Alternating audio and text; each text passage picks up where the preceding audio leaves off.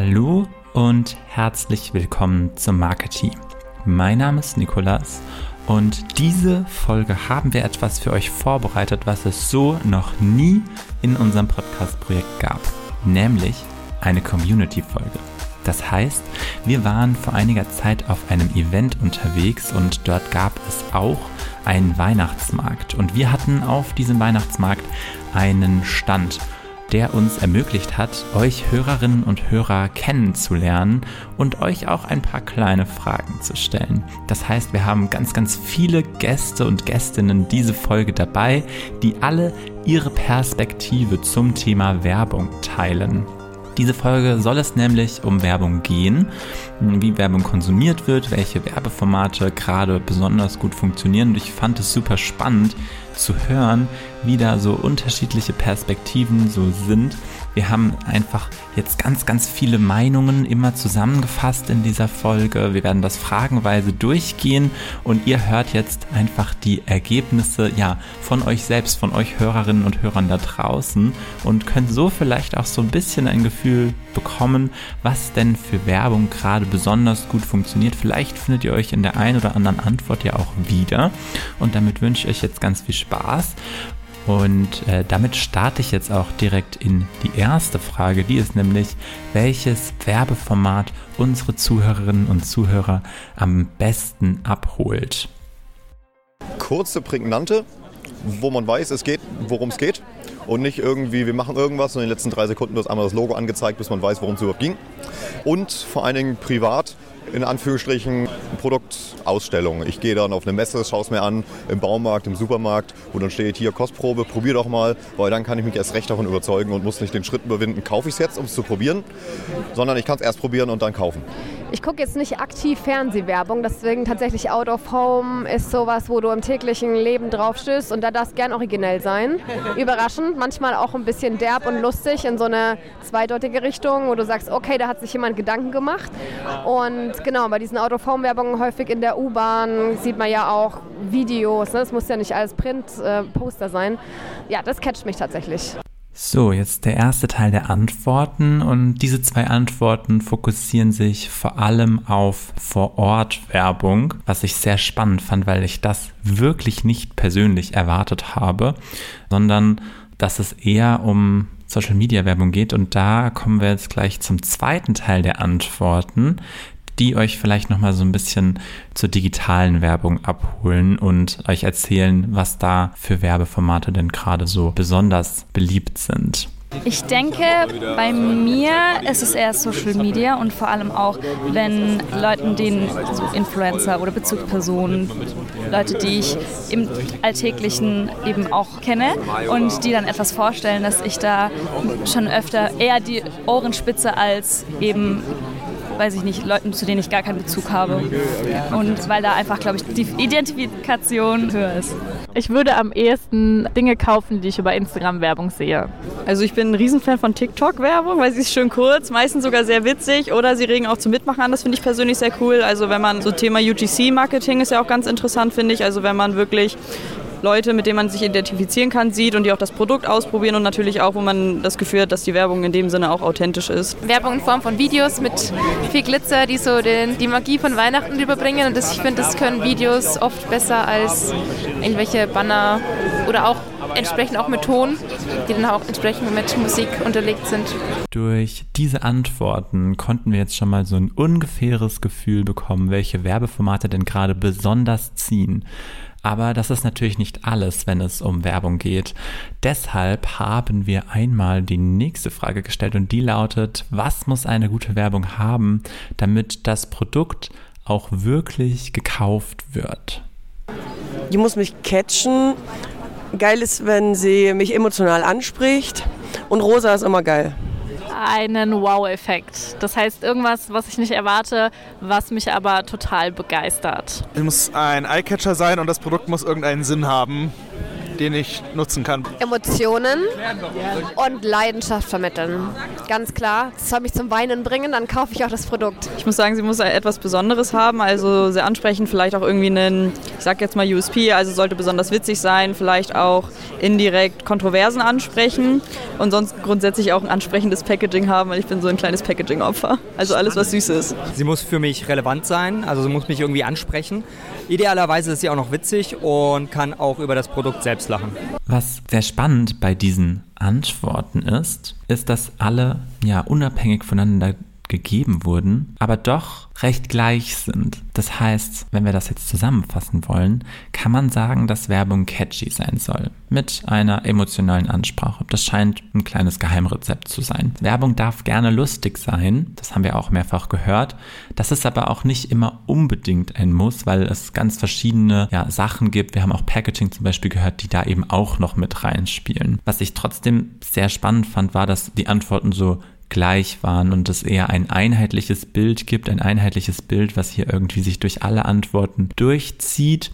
Das ist tatsächlich auch bei unserer nächsten Frage der Fall. Die lautete nämlich, zu welchem Zeitpunkt Werbung am ja, besten konsumiert wird. Und hier haben wir zwei Arten von Antworten. Und in die erste Art der Antwort, da hören wir doch jetzt gleich mal rein.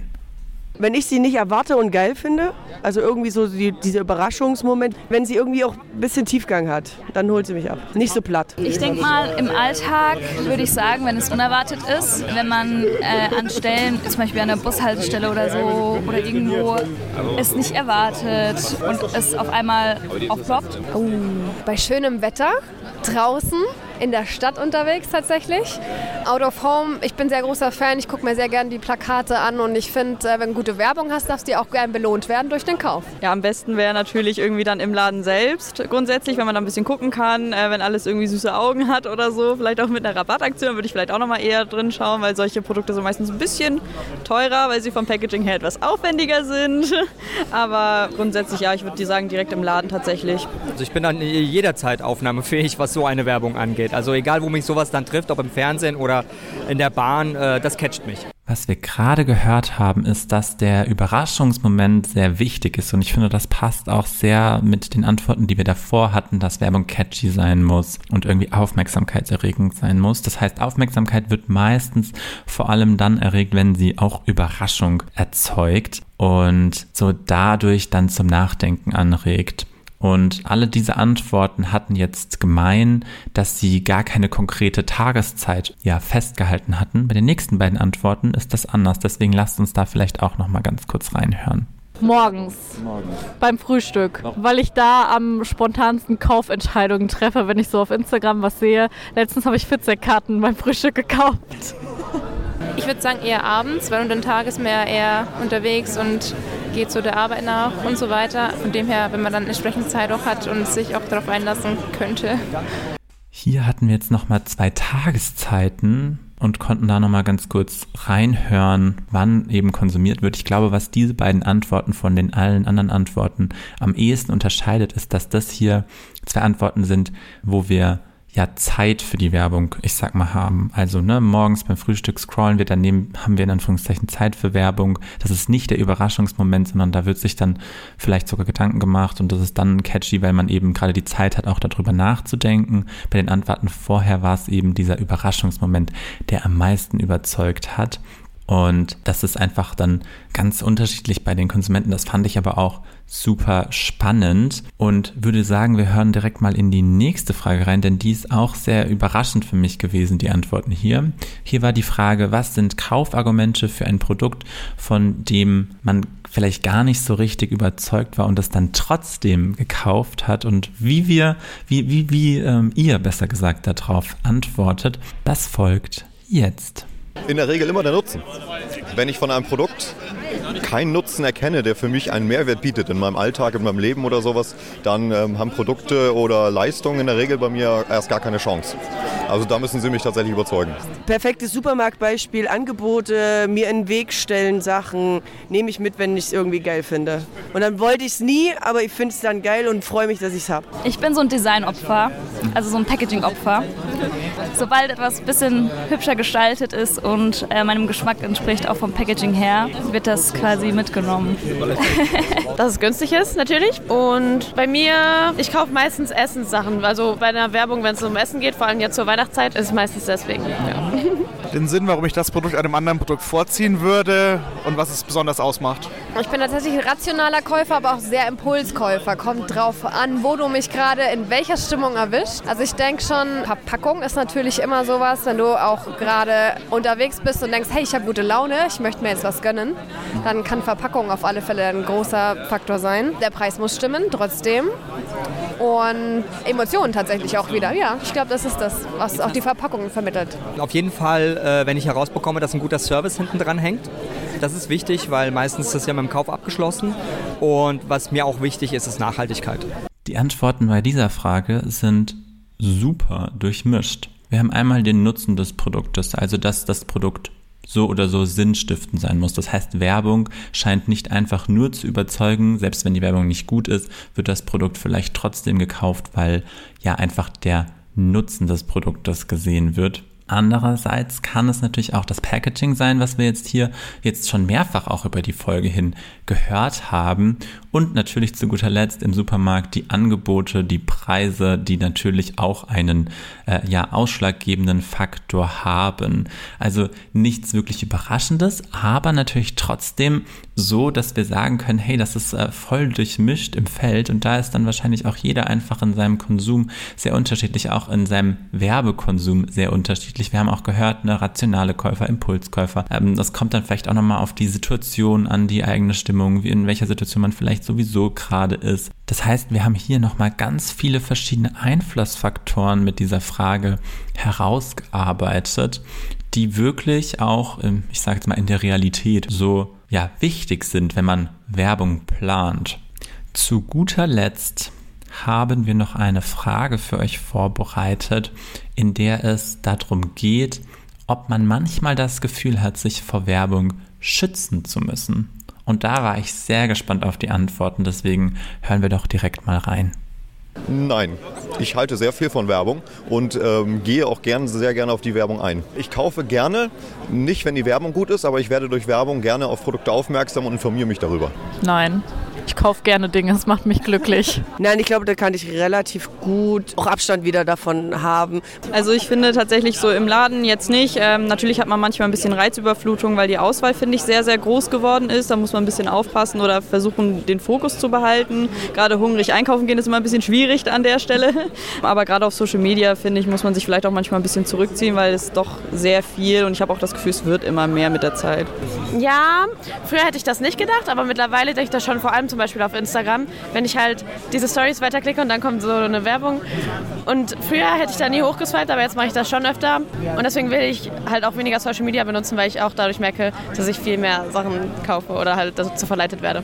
Super spannend, die Antworten ich muss sagen, ich habe was komplett anderes erwartet. Ähm, wir haben ja hier ein paar Mal gehört, dass, ähm, dass nicht das Gefühl besteht, dass man sich vor Werbung schützen muss. Und ich dachte, um ehrlich zu sein, dass es tatsächlich so ist, dass wir da sehr, sehr viele Ja-Antworten bekommen. Im Vorhinein, als ich die Frage, als wir die Fragen im Team geplant haben, waren wir uns auch sicher, dass da ganz, ganz viele mit Ja antworten werden, weil es natürlich auch gerade so ist, dass, ne, wenn man das Haus verlässt, wenn man allein nur Google den Webbrowser öffnet oder wenn man auf Social Media ist, dass man da immer und immer mit Werbung beschallt wird. Aber das scheint ja doch nicht der Fall zu sein, dass diese vielen Reize, die vielen Werbeversprechen, die viele Werbenslogan irgendwie jetzt groß stören und das finde ich irgendwie ein sehr spannendes Bild, was wir hier sehen.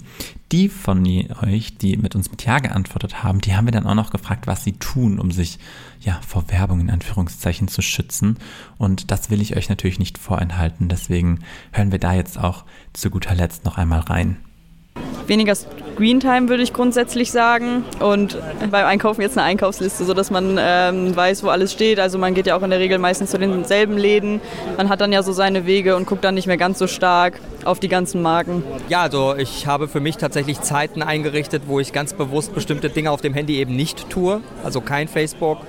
Oder auch äh, mittlerweile geht es ja sogar beim Browser los. Wenn man den Browser mit dem Standard-Browser-Fenster öffnet, dann kommen da irgendwelche Themen, die lenken auch in erster Linie ab. Also äh, dann gehe ich dann direkt in, habe ich direkt geöffnete Tabs und äh, springe dann von dort weiter.